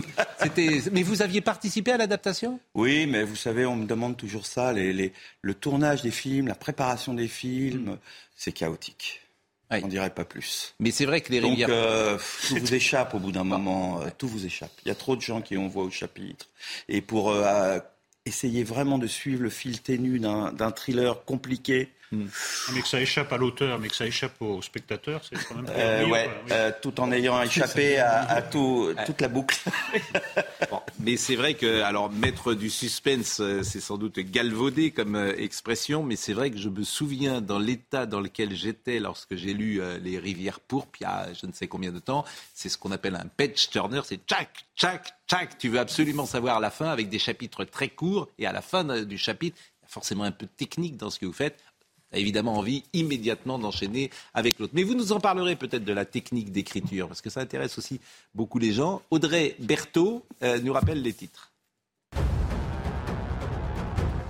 La proposition de loi du groupe euh, Lyot pour abroger le recul de l'âge de départ à la retraite arrive aujourd'hui en commission à l'Assemblée. Si les 72 élus réunis l'acceptent à la majorité, la proposition sera examinée par l'Assemblée nationale le 8 juin prochain. Selon le gouvernement, ce texte est anticonstitutionnel. Vous avez peut-être déjà allumé votre première cigarette de la journée. Je vous conseille de ne pas le faire. C'est la journée sans tabac. Un quart des Français fument quotidiennement, un chiffre stable depuis 2019. 6 fumeurs sur 10 déclarent tout de même vouloir arrêter. Le dispositif tabac info service est joignable au 3989. Il est disponible 24 heures sur 24. Il y a également des vidéos, applications ou à des spécialistes si vous souhaitez euh, arrêter. Et puis une fausse alerte au missile sème euh, la panique à Séoul. Le lancement d'une fusée par la Corée du Nord a terrorisé la capitale sud-coréenne. Un ordre d'évacuation a été envoyé par erreur aux habitants alors qu'il n'y avait aucun danger. Le message ne précisait pas pourquoi cette alerte était envoyée ni où les citoyens étaient censés euh, se rendre. Cette fausse alerte fait donc douter de la capacité des autorités à réagir en cas de vraie attaque. Je savais pas que c'était la journée sans tabac. Euh... Pascal. Donc pas de cigarette aujourd'hui. Mais alors, quand même, on est dans un pays formidable parce qu'on a le prix de la cigarette du paquet le plus élevé d'Europe de très loin. Oui. Presque deux fois plus qu'en Italie ou en Espagne, par exemple. Euh, et depuis dix ans, le nombre de fumeurs ne baisse pas et on a l'explosion du trafic de clubs clandestines, enfin, par définition. Ça n'a pas baissé le nombre de. Ne baisse plus, très peu. Ne baisse plus parce que ça a beaucoup baissé. Dans un premier temps. C'est combien un paquet de cigarettes aujourd'hui 11 euros. Bon, et vous, vous êtes un je peux le dire ou pas Vous êtes un fumeur invétéré, je vous connais depuis suffisamment longtemps. Oui, oui. Depuis l'âge de 15-16 ans. J'ai prévu d'arrêter, tiens, comme ça je le dis publiquement. Oui. J'ai prévu d'arrêter en septembre. En septembre Oui. Ça, c'est bien, parce que euh, pourquoi bizarre, en septembre C'est bizarre. Mais en septembre 2023. Oui. hein, pourquoi en septembre Après l'été Vous dites que l'été, vous avez envie de fumer. Je connaissais, je connaissais la promesse d'alcoolisme, je ne connaissais pas la promesse de ouais, fumeur. Ça, ça, ressemble à une promesse et, de fumeur. Et vous, en septembre Et vous fumez combien de... Vous fumez un, un, paquet? Un paquet complet par jour Là, par exemple, il est 10h05, vous avez déjà fumé? Oui, bien sûr. Vous avez fumé combien de cigarettes à 10h05 Trois. Ah oui, effectivement. Là, c'est que j'ai d'autres missions, donc j'ai besoin aussi de. C'est le stress, vous voyez. Bon, Jean-Christophe Granger Rouge, euh, Karma, je ne sais pas d'ailleurs, c'est votre quantième euh, roman C'est mon euh, 17e. Toujours des polars. Toujours des polars. Mon style. Oh. Euh, cette fois-ci, euh, Paris est donc à feu et à sang. Euh, la Ve République, euh, visiblement, euh, vacille. Et on va retrouver euh, une jeune fille nue, mutilée, dans une position de, de, de, de yoga. Mais ce qui est intéressant dans vos polars, c'est que vous êtes passé d'ailleurs par Paris Match, vous avez fait des reportages il y a quelque chose toujours de très journaliste et on apprend beaucoup de choses, comme si euh, vous-même euh, lisiez peut-être des tonnes de documentation avant euh, de vous mettre à, écrire. Oui, mais c'est un souci de, réalisme surtout. J'aime mm. bien plonger mon, lecteur dans un contexte qui fait vrai. Euh, pour lui raconter mon histoire qui souvent est un peu abracadabrante. Et donc euh, je, force sur le réalisme, je force sur le petit détail vrai pour que mon lecteur y croit. Je crois que c'est vraiment très très important euh, ça. Et alors depuis mon avant-dernier livre, Les Promises, je me suis lancé un peu dans le polar historique, c'est-à-dire qui se passe à une autre époque que notre époque. Et, vraiment, j'aime bien ça. J'ai fait l'Allemagne nazie avec les promises. Puis là, je fais mes 68 et les hippies et, effectivement, il y a euh, bah, aussi euh, un peu de sociologie, je ne sais pas si on peut l'appeler comme ça. Euh, vous écrivez, par exemple, il n'empêche être une jeune fille dans les années 60, s'apparentait à un chemin de croix fondé sur les culottes en coton qui grattaient et la peur du loup, surtout ne pas tomber enceinte avant le mariage. Des projets d'avenir, vous plaisantez. Si on allait à la fac, c'était pour y trouver un époux. Quant à travailler, on en reparlerait après avoir accouché de deux ou trois marmots. Priorité absolue aux devoirs conjugaux. Donc il y a aussi cette photographie d'une époque qui traverse ce bouquin et qui est... Alors, peut-être euh, les gens le savent-ils, mais en même temps, il y a un plaisir d'écriture. Et le, passage que je viens de lire, c'est plaisir de... La lecture, c'est fait aussi pour se faire plaisir. Et, la photographie que vous donnez, bah, elle est tout simplement peut-être bien écrite. Peut-être. non, non, non, mais encore une fois, c'est vraiment un souci. simplement de, écrite. De bien, de bien euh, euh, brosser mm. le décor, l'époque, et puis euh, après on y va. On va raconter mm. mon histoire criminelle. Donc là, en plein mai 68, on découvre le cadavre d'une jeune fille en position de yoga et trois, trois protagonistes qui sont liés aux événements de mai 68 vont se lancer dans cette enquête qui va les emmener en Inde. Parce que c'était surtout ça que je voulais euh, raconter, les hippies en Inde, ce grand mm. pèlerinage spirituel qui m'a toujours fasciné. Moi, je suis, je suis un peu trop jeune, j'ai pas vraiment connu ça, mais ça a toujours été un peu mon époque idéal. quoi. L'âge d'or. Alors on parlera dans une seconde euh, d'Elisabeth Borne, bien sûr, et, d'Emmanuel Macron, mais euh, deux ou trois choses qu'on doit souvent vous poser. Mais quand vous commencez à écrire, vous savez euh, la fin du livre? Oui. Alors moi, je suis, je suis de ceux qui pensent que pour écrire un polar, il faut quand même savoir qui a tué. Il me semble c'est mieux. Hmm. Donc ça veut dire la fin, c'est-à-dire qu'est-ce qu'on va découvrir dans les dernières pages du livre? Donc en général, quand je dis que j'ai l'idée d'un livre, ça veut dire surtout j'ai l'idée d'une fin. Et ensuite, je vais euh, organiser, euh, entreprendre de raconter tout un, toute une route avec plein de fausses pistes jusqu'à mon dénouement. L'idée d'un livre, de, un livre policier, c'est le dénouement. Hmm. Donc évidemment, je, ça tient effectivement les, les, 490 premières pages tiennent parfois par euh, les dix dernières et on est parfois déçu dans les polars des dix dernières. Convenons justement, ce qui fait le souvent le prix du polar, tout ça la ça. Le dénouement. si vous êtes déçu au moment du dénouement, euh, c'est que le polar n'est pas ah réussi. Et alors, un livre, ce, livre-là, il fait par exemple 600 pages. Vous l'écrivez en combien de temps? Alors, euh, avec les années et l'expérience, euh, j'ai pris, j'ai pris de la bouteille. Donc, un an. Un an. À raison de combien ah, ah. d'heures de travail par jour? Alors, j'ai des horaires très particuliers. Donc, je me lève à 3 heures. comme tous les écrivains. Voilà. L'écrivain écrit le matin. non, mais c'est pour, être tranquille, parce que moi j'ai des enfants, enfin bref, après c'est le, mais, vous parliez d'expérience, euh, il y a beaucoup maintenant d'ateliers d'écriture. Est-ce qu'il y a une recette? Est-ce que vous diriez qu'il y a une recette quand même, ou en tout cas des règles pour, euh, pour écrire un bon polar, un bon thriller, un bon page turner? Alors moi, euh, je suis pas trop pour les recettes, je suis pour trouver une histoire qui intrinsèquement à des Mm. bons rebondissements, à des, des complications et tout. Les, les techniques de, de, de faux suspense, c'est-à-dire les trucs bricolés euh, avec des chapitres qui s'arrêtent en plein milieu d'une scène ou des Mm. Ça choses vous ennuie pas. Mais pour terminer, donc vous vous levez à 3 heures. Oui, alors, Euh, je me lève à 3 heures, je travaille jusqu'à 8 heures, l'heure Oui. des enfants. Oui. Je- J'emmène les, les, les enfants à l'école et tout ça. Et là, vous je me recouche. Pardonnez-moi, vous avez encore des enfants à l'école? Encore des enfants. Oui, oui, oui. J'ai quatre enfants, euh, tout un florilège d'âge, et, et j'en ai encore un euh, qui, a, qui a 8 ans. Oui, oui. Il y a 8 ans à l'école, Oui, vous emmène. Non, mais parce Quand on emmène ses enfants à l'école, on les emmène plus à 17 ans, vous voyez. faut Mais jamais on pose des questions comme ça hein, dans des Non, émissions. non, il est C'est très unique, direct. hein, c'est unique. Il est très direct. Bah, non, mais terminez. Attendez, attendez, attendez. Alors, euh, je réponds directement à votre question. Il faut compter avec les remariages. Ah oui, non, mais donc, donc chaque 3 fois heures, que vous 8 vous heures. remariez, vous Donc ça, c'est une première séance d'écriture. Et s'il y en a une deuxième alors oui, oui, je, je redors à 8 heures, je me remets au travail, je déjeune et je redors. Donc en fait, je suis en forme quand je me lève, Ouais. je dors plusieurs fois. Bon, d'accord. Je voudrais qu'on parle de Elisabeth Borne, et, et- et- parce qu'autrement, on, ne va pas en parler, parce que c'est toujours passionnant. Des... Moi, j'ai- j'aime bien la cuisine des écrivains. Comment vous écrivez Quand vous écrivez? Par exemple, vous écrivez, paraît-il, toujours sur le même bureau? Oui, bureau de j'ai notaire. une espèce un peu, de bureau fétiche. Oui, j'ai voilà. commencé avec ce bureau de notaire là, oui. Il y a de la mauvaise Alors, il suit le partout, stabilo tout le temps. Alors le stabilo, c'est Mais je dis toujours, c'est mon plaisir. Je, J'ai un quotidien d'étudiant, donc je suis content Oui.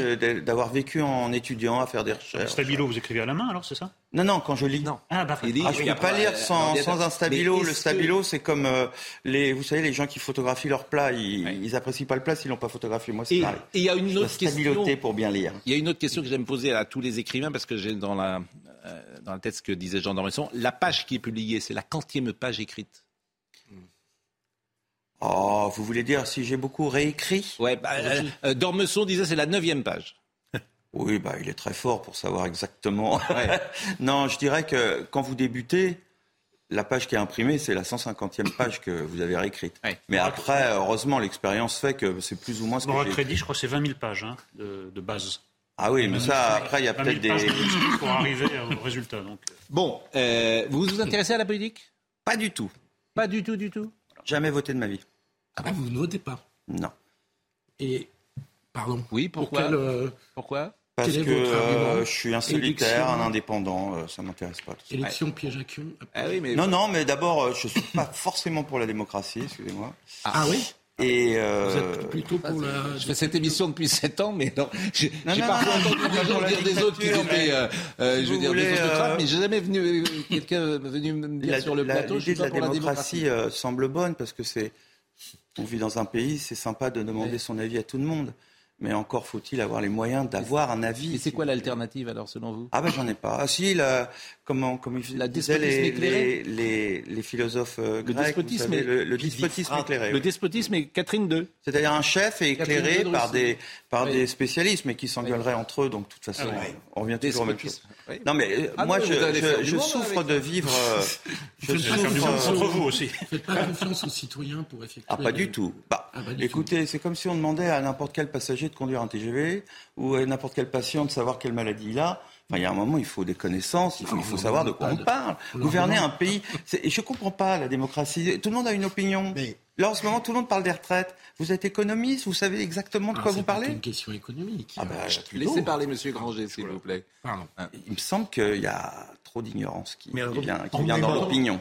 En même temps, vos livres ne sont pas étrangers à l'atmosphère politique et, et Ah non, non, je- historique. je décris- Et je décris, en bien sûr, bien sûr, et puis j'ai mes vous idées ne vous personnelles. pas à la politique. Mais par exemple, ça m'étonne toujours qu'on demande leur avis à un chanteur, un footballeur. Mais- en ah oui. quoi ils savent de quoi ils parlent quand on parle de Mais politique vous êtes, vous, êtes en, vous êtes en complet désaccord avec le philosophe Alain, Alain, qui, pour défendre la démocratie, disait Le peuple est merveilleux pour choisir. Vous ne croyez Ouais. pas? Bah, Montesquieu pas disait la même chose. hein. Bon, non, mais c'est- moi, ce que j'aime, en tout cas, c'est votre courage de dire les choses. euh, et, et effectivement, Relatif. bah si, c'est une courage parce que vous êtes indépendant, mais ce que vous avez dit, les écrivains. euh, On verra sur les réseaux si ce n'était pas de l'inconscience. Ah, Mais j'aime non. pas les réseaux. Bon. Ah oui, bah, je- Vous n'êtes- vous n'êtes pas, vous n'êtes pas sur, avez raison. Le vous n'êtes pas, éclairé sur les réseaux en ce moment. vous c'est n'êtes pas sur les réseaux. C'est pas la tendance. Jamais, jamais, Bon, jamais. jamais. alors écoutons quand même Emmanuel Macron, parce qu'Emmanuel Macron hier, euh, c'est très intéressant ce qui s'est passé, euh, ce qu'il a dit. Il y a une forme d'humiliation euh, qu'il a produit euh, sur euh, Madame Borne en expliquant qu'il ne fallait pas se référer à Pétain aujourd'hui pour parler du Rassemblement national. Je pense qu'on va voir d'ailleurs la citation que Emmanuel Macron a dite. Le combat contre l'extrême droite ne passe plus par des arguments moraux. On n'arrivera pas à faire croire à des millions de Français qui ont voté pour elle que ce sont des fascistes. Donc tout le monde a dit, elle recadre, il recadre Elisabeth Borne, c'est humiliant, il règle ses comptes avec elle. Et moi, ce qui m'étonne évidemment toujours, c'est que dans ces milieux-là, les gens acceptent tout. C'est-à-dire qu'Elisabeth Borne, elle peut se lever. Ça aurait eu quand même été un peu de panache. Pardonnez-moi, parce qu'il peut lui dire euh, en tête à tête, mais là, c'est devant tout le monde. Toute la presse, euh, le lendemain, en parle. Elle-même passe vraiment pour, euh, franchement, une, victime. Donc, elle pourrait se lever et dire Vous parlez de moi Je n'en connais aucun qui l'aurait fait. Hein. Messieurs. C'est au, nom de son expérience et de son âge que Macron a tensé la pauvre petite Madame oui, Borne, mais qui, moi, 67 ces gens sont. Il y a une scène formidable, vous savez, dans Le Jouet de Francis Weber. Hmm. Je ne sais pas si vous vous souvenez de cette scène où Michel Bouquet demande à Jacques François de se mettre tout nu. Hmm. Et il commence à se mettre tout nu. Et il lui dit Vous allez aller vous balader comme ça dans le, dans le magasin. Parce qu'il a le pouvoir, hmm. Michel Bouquet. Et lui dit Mais quel est le salaud? Euh, c'est moi ou, Oui, mais moi je suis pas d'accord avec cette analyse. Je suis pas d'accord parce que Elisabeth Borne sur cette affaire, c'est hibernatus. En effet, ah euh, elle se réveille d'un long sommeil. Hmm. Elle nous explique que le problème avec le Rassemblement national, c'est Pétain. Oui. Écoutez, soyons un peu de bonne foi. Euh, Marine Le Pen et Jean-Marie Le Pen, c'est pas la même chose. Qui est encore des accointances de tel ou tel membre du Rassemblement national avec des personnages trop, ça c'est exact. Mais que ça soit encore le logiciel euh, collaborationniste, pétainiste, c'est faux et c'est pas comme ça qu'on va combattre. Oui, mais il peut lui dire en tête à tête. Bah, non, oui, mais non, il faut le dire. C'est c'est pas une relation privée. C'est un message à faire passer à la France. Il l'a fait passer. Moi, je suis d'accord avec Emmanuel Macron. Ce qu'a dit Elisabeth Borne est complètement inopérant et à côté de la. Je suis persuadé on disait hier soir, et on le répète, qu'il aurait fallu qu'elle quitte le Conseil des ministres ou qu'elle lui réponde vivement. Je suis persuadé que personne ne l'aurait fait. Le monde est lâche profondément. le courage qu'on réclame pour les autres, on serait incapable de l'exercer. C'est cela qui me gêne dans les critiques qu'on fait souvent sur Elisabeth Borne et d'autres. Macron était de mauvaise humeur, c'est clair, et il a choisi de rendre publique cette admonestation sévère à Elisabeth Borne. Mais Elisabeth Borne, je ne peux pas croire qu'elle n'ait pas suivi ces 50 dernières années d'un peu près la politique du pays. Et ce qu'elle en faisait, il faut revenir à l'origine de ce propos, c'était pour essayer de se concilier la gauche, d'avoir l'air d'eux, etc. Alors que Macron a bien fait de lui rappeler que cette propagande contre le Front National puis le Rassemblement a abouti à ce qu'il est passé de 2% à 42% au deuxième tour de l'ex présidentielle. C'est un échec. Mais il faudrait dire à Mme Borne hmm. que, euh, non mais simplement, que Jean-Marie Le Pen, que, euh, que Pétain est mort, que les ministres de Pétain sont morts, les héritiers des ministres sont morts, on en est à la troisième génération. C'est insensé ce qu'elle a dit. Bon, écoutez Marion Maréchal qui a réagi hier, et Jardin Bardella également. Non, d'ailleurs Marion Maréchal a, réagi ce matin. Euh, sur l'antenne de CNews et elle était avec Laurence Ferrari. Écoutez ce qu'a dit Marion Maréchal. C'est extraordinaire cette capacité de la plupart des, hommes politiques français à faire la morale plutôt que la politique. Je sais pas, ils ont raté leur vocation. Parce que fait Emmanuel Macron. Ils auraient dû être euh, curés plutôt que ministres, hein, parce que manifestement, voilà. mais... Je trouve que c'est tout... est au Rassemblement national avec Évidemment. Des, attaques comme celle d'Elisabeth Borne. Pour eux, c'est ils rigolent, quoi, vraiment. Et ça traduit l'embarras de la classe politique française au-delà du pouvoir macroniste à comment accrocher, comment attaquer quel est le bon angle aujourd'hui pour attaquer le rassemblement C'est ça la, vraie question. Mais il faut attaquer sur. Quand vous n'êtes pas d'accord avec quelqu'un, vous attaquez sur le fond. Vous êtes, si vous n'êtes pas d'accord avec sa politique économique. Je pense que la démagogie est un angle d'attaque, mais qu'il est évident, mais Eric l'a dit et tout le monde l'a dit, que euh, d'aller chercher le pétainisme est le, le, plus, le, plus contre-productif des arguments aujourd'hui pour euh, combattre le, le rassemblement. Jordan Bardella, écoutez-le, il était sur RTL. Je pense que quand on est Premier ministre de la République française, on ne se comporte pas comme un chef de gang. Euh, je pense que ces propos sont pitoyables, qu'ils sont extrêmement graves Quand on est Premier ministre de la République française, on ne manipule pas l'histoire de France euh, pour Alors- salir un parti politique Factuellement, ça n'est pas et complètement des faux. hein. électeurs. Euh, attendez, on parlera factuellement après si vous voulez, qui a rassemblé 42% des Français lors de la dernière élection présidentielle. Et euh, moi, je n'accepte pas euh, de voir ma famille politique être salie de cette manière. Donc, je demande à la première ministre de s'excuser parce que ses propos ont choqué beaucoup de Français, à tel point que le président de la République a été amené à la recadrer. Alors, et il instrumentalise peut-être ça aussi, le président de la République, parce qu'il veut se guerre. séparer de- d'Elisabeth Borne, ce qui est quand même très humiliant. Les 100 jours de Madame Borne à l'arrivée, c'est les 100 jours d'Emmanuel Macron. On sait qu'ils sont en guerre tous les deux. En fait, tous les messages qui sont donnés au pays sont lamentables de l'exécutif. Lamentables. Parce que vous avez un Premier ministre qui est, est humilié par le président de la République. C'est lamentable. Mais humilié toute lamentable. seule. Dans- dans la- Non, non, c'est non, lamentable. En Mais fait, c'est ce qui se passe. Mais arrêtez. Quand on est autant à côté de la plaque, on évite de parler. Elle s'est humiliée d'abord. Non, mais dans, la, dans la- dans la situation où sont le gouvernement et le président, Hmm. il y a deux possibilités. Ou bien dire, ça fait des années qu'on est mauvais sur ce chapitre, Hmm. ou bien dire, vous êtes des fascistes. Elle a choisi la facilité. Hein. Il continue à être les héritiers du maréchal Pétain. Ça fait Bon, des années il est mort, mauvais sur ce sujet. Et que c'est le, le grand problème politique français. Mais c'est... Et que euh, Fabius avait dit toute la vérité en 84, le, Ouais. le Front National pose de bonnes questions, euh, même si on peut, on doit contester ses réponses. Parce et que la peut contester moraline ses est plus facile que la politique. Ouais, il mais devrait- on n'a et- pas avancé en 30 ans. Et il devrait se demander pourquoi le parti des héritiers du maréchal Pétain est à 42%. Euh, oui, il y a 42% de pétainistes en C'est ça la question. Non, mais bien sûr que c'est pas sérieux. Évidemment que c'est pas sérieux. Euh, faute de casting, Jordan Bardella pour euh, Madame Borne. Je, pense qu'elle n'aurait jamais dû être nommée, si vous voulez. Je pense qu'elle disparaîtra aussi vite qu'elle est apparue euh, dans l'histoire de la Ve République et que euh, elle crée aujourd'hui une gêne parce que elle s'est donné 100 jours pour euh, euh, pour insuffler un cap. On voit bien qu'il n'y a aucun cap, qu'il n'y a pas de vision aujourd'hui. Et si les 100 jours sont une référence à Napoléon, je vous rappelle que ça s'est fini à Waterloo.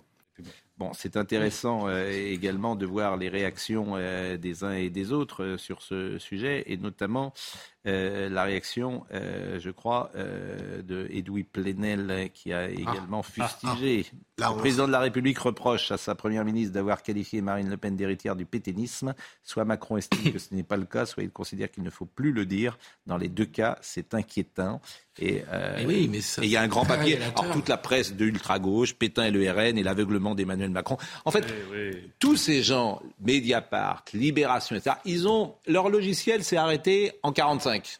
Donc, euh, Oui, en ou, ou en 83. 80, voilà, ou en Et vous savez que la- 83. la formule bon, mais définitive- bon, qu'est-ce que vous voulez Non, mais la formule définitive, on la doit à Jospin. Il a parlé du théâtre antifasciste. Nous sommes dans le théâtre antifasciste. Donc, euh, le- les références à Pétain en font partie. C'est pas comme ça que vous allez faire descendre le Rassemblement national. Vous avez même toute chance de le faire monter.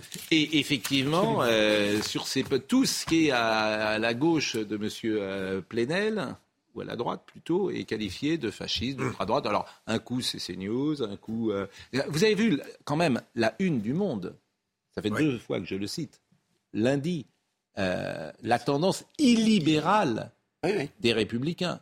Le monde, la gauchisation du monde n'est plus à montrer, hein, euh, évidemment, euh, ou- ou sur tous ces sujets-là, bien sûr. Donc, les républicains seraient illibéraux, la tendance illibérale des républicains. C'est-à-dire qu'ils- oui. Et dans l'espace considère que l'état de droit est intangible. hein.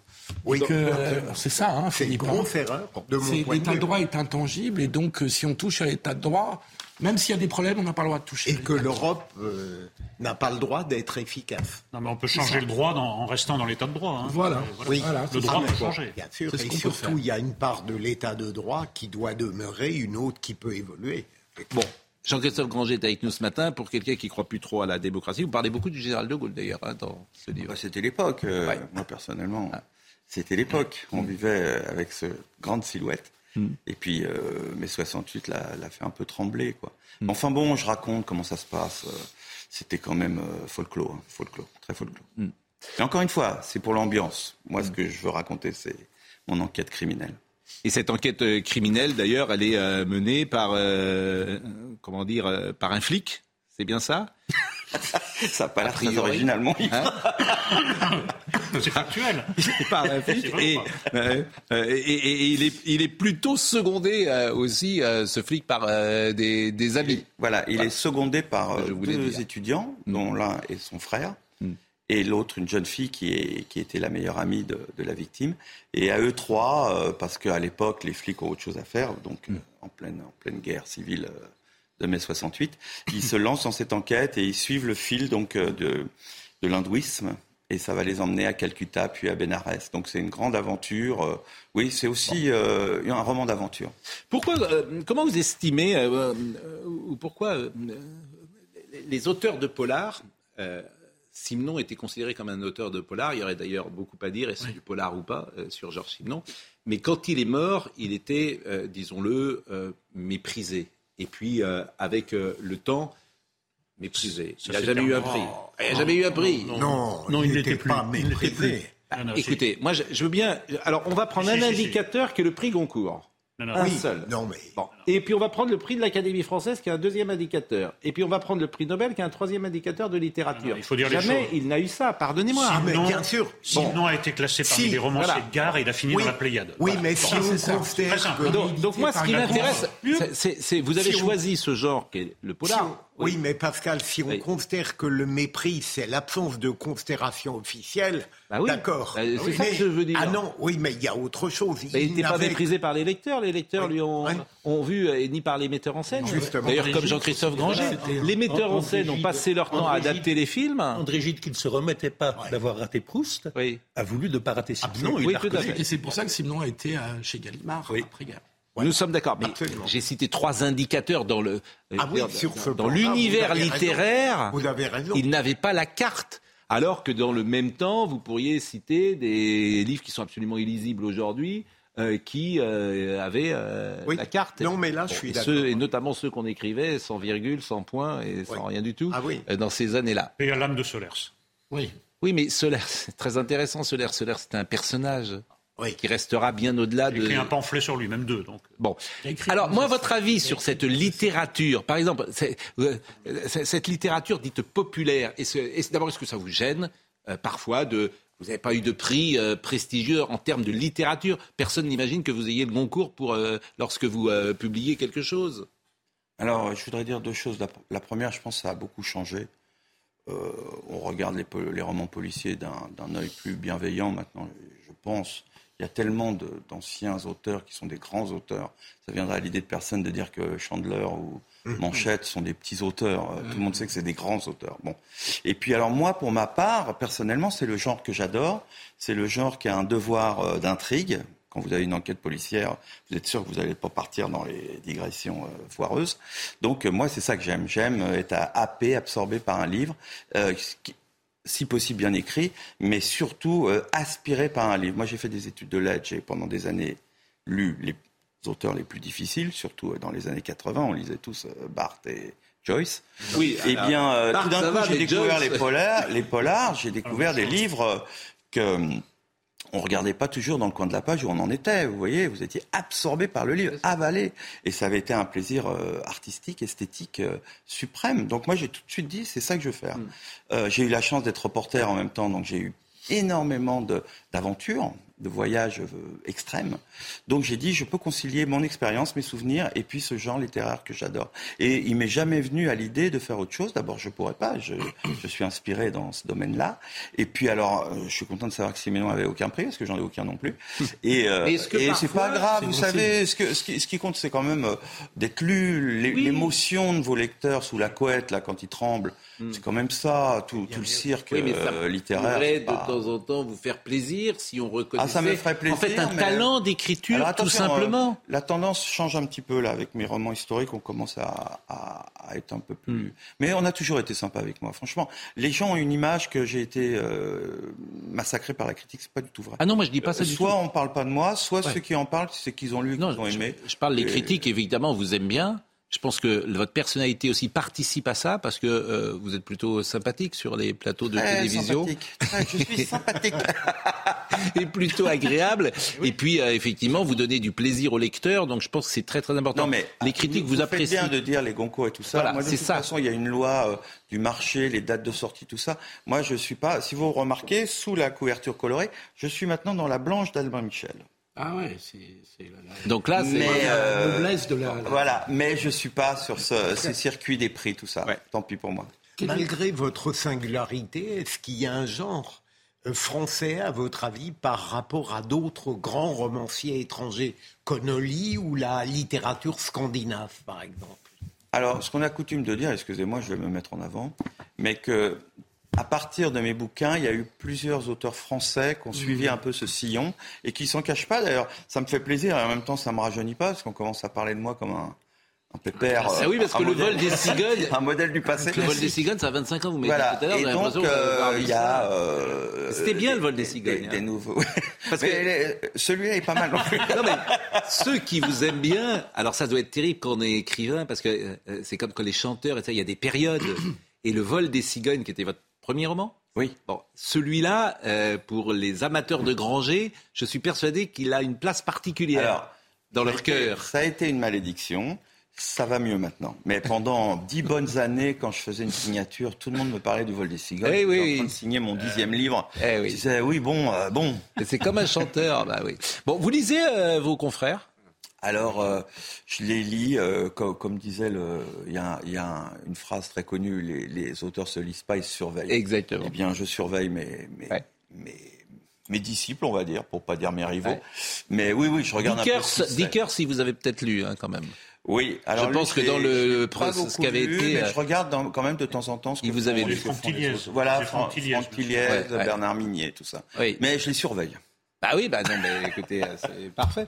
Bon, il est 10h31, Audrey Berthaud. À Beauvais, dans l'Oise, un enfant de 8 ans a été gravement blessé après avoir été renversé dans un rodéo urbain. Les faits ont eu lieu dimanche. Il se promenait avec ses parents lorsqu'une moto qui arrivait à vive allure pour échapper à un contrôle de police l'a percuté. Le chauffard a été interpellé, placé en garde à vue. Il doit être jugé aujourd'hui en comparution immédiate. Le gouvernement présente un plan pour les saisonniers aujourd'hui. Face aux tensions de recrutement, le gouvernement lance son plan 2023-2025. L'année dernière, le recrutement des saisonniers a baissé de 30%. Ce plan est articulé autour de trois axes, l'accompagnement, la formation et le logement des saisonniers. Et puis accusé d'inaction climatique, Total Energy retrouve aujourd'hui les militants du climat au tribunal de Paris. Une coalition d'ONG et de collectivités dont les villes de Paris et de New York demandent à la justice de contraindre Total à aligner sa stratégie climatique sur l'accord de Paris. La décision des juges n'est pas attendue avant 2024 ou même 2025. Comme il nous reste trois minutes, je vous avais promis qu'on écouterait Monsieur Jean Covici qui souhaite qu'on ne voyage plus en avion. En tout cas, on aurait, des quotas. On aurait le droit à quatre allées. retour. C'est pour ça qu'on ne peut pas avoir cinq, parce que euh, tu reviens plus sur le cinquième. Ah oui. Donc euh, c'est forcément un nombre. C'est quatre voyages, c'est pas quatre allers-retours. Ah, non, c'est quatre voyages. C'est quatre voyages. deux allers-retours. Si tu pars, si tu en as besoin de cinq, là, peut-être tu peux plus revenir. si tu peux revenir à la nage ou en bateau. Mais bon, et il était hier sur Jean, Monsieur Jean Covici. Écoutez-le également euh, dans ce document euh, un objectif euh, de moins d'avions pour une partie des gens qui partent en vacances. Bon voilà, donc là la question reste euh, ouverte, qui est comment on fait hein euh, est-ce qu'on Comment monte... on fait eh ben, Est-ce qu'on monte le prix des billets Est-ce qu'on met des quotas Et puis il y a la, ce Mais... que vous aviez proposé la dernière fois, et je vous avais posé la question, et, et, et votre réponse est devenue absolument virale. Je crois que elle est encore postée tout le temps. C'est votre idée qu'il faudrait un quota de, vous aviez dit, je sais plus, 4... 4, 4 vols. Alors depuis 4... j'ai fait le calcul. Alors 4, attendez, je vais dire d'abord, de 4 ou 5 vols dans une vie. Dans une dans vie. Une vie pour oui. chacun d'entre nous, on aurait le droit à 4 ou 5 vols, et euh, voilà comment on, on, lutterait vraiment contre le réchauffement climatique. Ça avait fait réagir de, de, de, de tous côtés. Est-ce que vous, vous, maintenez cela oui, Ou est-ce que vous avez évolué que, Non, depuis j'ai fait les calculs, c'est à peu près le bon ordre de grandeur. Ah oui. euh, mais il faut bien comprendre que euh, mon père, qui était pourtant une catégorie socio-professionnelle supérieure, puisqu'il était prof d'université, euh, quand il est allé aux États-Unis dans les années 50 pour faire un postdoc, il est allé en bateau. Hein. Donc euh, l'idée que même on puisse prendre quatre vols en avion dans une vie il euh, y a un gros demi-siècle. Ça n'existait pas. Je veux dire, pour la population dans son ensemble.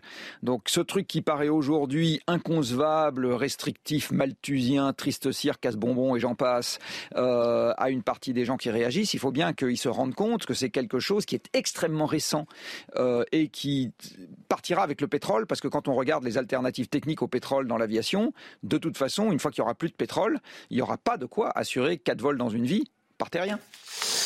Mais vous voyez, ce qui est intéressant. fascinant- Oui, mais ce qui est fascinant, c'est que lui, il est dans un extrême. Mais regardez ce qui se passe. Je parle en tant que Parisien, mais ça doit être la même chose dans d'autres villes.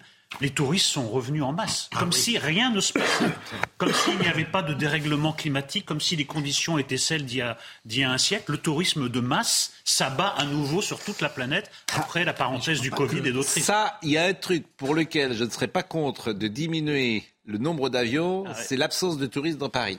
Ça, je, peux, je, je suis d'accord avec vous. C'est dément. Je suis d'accord avec vous. En C'est même pas un temps, extrémiste. Mais en même temps, c'est. C'est une sorte d'hommage. Je suis, je suis rendu- moi-même touriste parfois quand sûr. je vais. Quand je vais Un hommage rendu à Paris, malgré les extrémiste. Bon, Monsieur Granger, c'était bien de vous recevoir. Oui. Merci beaucoup. Franchement, c'était un plaisir. Jean-Christophe euh, C'est vrai que Granger. c'est un homme sympathique. C'est- Exactement. Oui, Ça, joue- ça joue. Ça joue, hein. C'est comme Mbappé. Quoi. Ben oui, c'est bien Il a le talent et la sympathie. Et vous écrivez en ce moment? Ah bah mon prochain, oui, oui, vous savez. Là, vous euh, êtes levé à 3 heures c'est le aujourd'hui marathon là, oui, oui, je peux parler des années 80 et du sida. Et là, vous vous êtes levé, par exemple, aujourd'hui à 3 heures. Ah oui, oui, oui. bah Et vous oui, écrivez tous les jours Tous les jours, toutes, toutes De, les- que Dieu fait depuis Ouais. euh, du lundi au dimanche. Écrivain, c'est Oui, oh, c'est. Mais quand vous prenez les des vacances, diraient, euh, Non. Euh, Prenez pas Par exemple, les vacances, je le raconte souvent. J'aime bien entendre mes enfants à piscine, tout ça, mais moi, je rate. Parce qu'il y, y a les vases communicants. Vous voyez, ce qui est dépensé d'un côté doit être gagné de l'autre, quand même. Donc, je lâche pas le. Non. Non, mais et- et- on- aussi mais on ne pense de- qu'à ça quand on écrit. On ne pense qu'à On ça. pense qu'à ça, mais. Quand vous êtes euh, avec vos enfants, avec votre Euh, épouse. alors, j'en ai souvent parlé parce que j'écris des romans très noirs, mais Ouais. c'est aussi une, une sorte de catharsis, de- d'exorcisme. Toutes mes idées noires, je les mets tout de même dans mes livres. Donc, je pense que je suis au contraire un papa souriant et purifié. Vous voyez ce que je veux dire? J'ai toutes sûr. mes noirceurs, elles sont dans mon bureau, dans mes livres, et quand je sors, euh, Bon, vous avez dit tout à l'heure, euh, l'important c'est de savoir qui euh, a tué. Et moi, je cite souvent un roman de Simon qui s'appelle La Chambre bleue, où on ne sait pas qui a tué, mais on ne sait pas surtout qui est tué. ah bon? Ah, Les 100 premières pages, c'est extraordinaire, La Chambre bleue. Il y a un type adaptation au cinéma. il y a un type qui est avec un juge d'instruction, on se doute bien qu'il est peut-être euh, pour ça. Arrêtez de fumer, hein, parce que là, vous êtes euh, au bord du précipice. Et on ne sait pas, on se dit, on se dit que vous allez faire un grand pas en avant. Et on ne sait pas qui est tué. Et ça, vous ne connaissez pas la chambre bleue Non, mais Eh ben, ça il y a beaucoup, beaucoup. Bon, oh non, mais, mais faites attention Non, quand même. euh. pour euh, l'arrêt du tabac. Ah ouais, franchement, n'attendez pas. Je sais même pas si vous bon, allez. je vous en profiter, je peux pas parler. trappe Je, je ne sais même pas si vous allez aller jusqu'à septembre. C'est pour ça que vous allez arrêter en septembre. Eh ben, parce que j'ai profitez-en. vous serez- Profitez-en. je ne sais pas si vous serez encore là. moche que vous faites. Mathieu Sébil Prola était à la réalisation. J'arrête en septembre. Pourquoi? Parce que je suis plus là. Donc, euh, Mathieu Sébil Prola était à la réalisation. Ludovic Liébar était à la vision. Rodrigue Le Prado était au son. Merci à Marine Lançon, à Kylian Salé. Toutes ces émissions sont à retrouver à CNews, sur cnews.fr. Euh, Jean-Marc Morandini dans, Morandini dans une seconde. Jean-Christophe Granger. Rouge, Karma, Roman, Albin Michel. Lisez-le. À tout à l'heure.